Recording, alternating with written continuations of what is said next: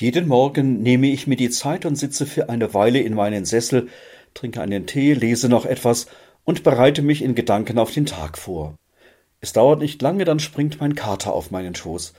Mit seiner Schnauze stößt er mich an, bis ich ihn kraule. Und nach einer Weile legt er sich hin und schläft. Offensichtlich fühlt er sich sicher und geborgen. Der hat's gut, denke ich mir, und bin ein bisschen neidisch. Aber dazu habe ich eigentlich gar keinen Grund denn auch ich habe ja solche Erfahrungen von Geborgenheit schon oft gemacht. Da ist auf jeden Fall die Familie, in der ich groß geworden bin und in der ich Sicherheit und Geborgenheit erfahren habe.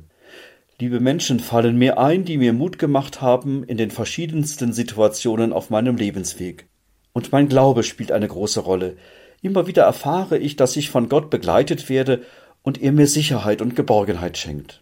Gerade jetzt in der Pandemie, wo so viel Unsicherheit und Verunsicherung zu spüren ist, bin ich froh um diese Erfahrungen von Geborgenheit.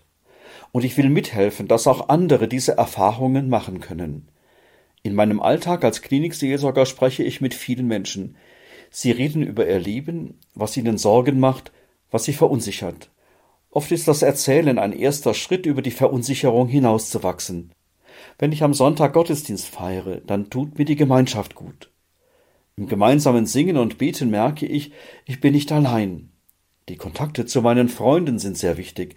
Dann kann ich erzählen, wie es mir gerade geht, was mich beschäftigt.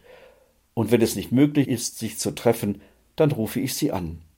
Es sind viele Gelegenheiten, in denen ich Geborgenheit spüre, und das macht mir Mut.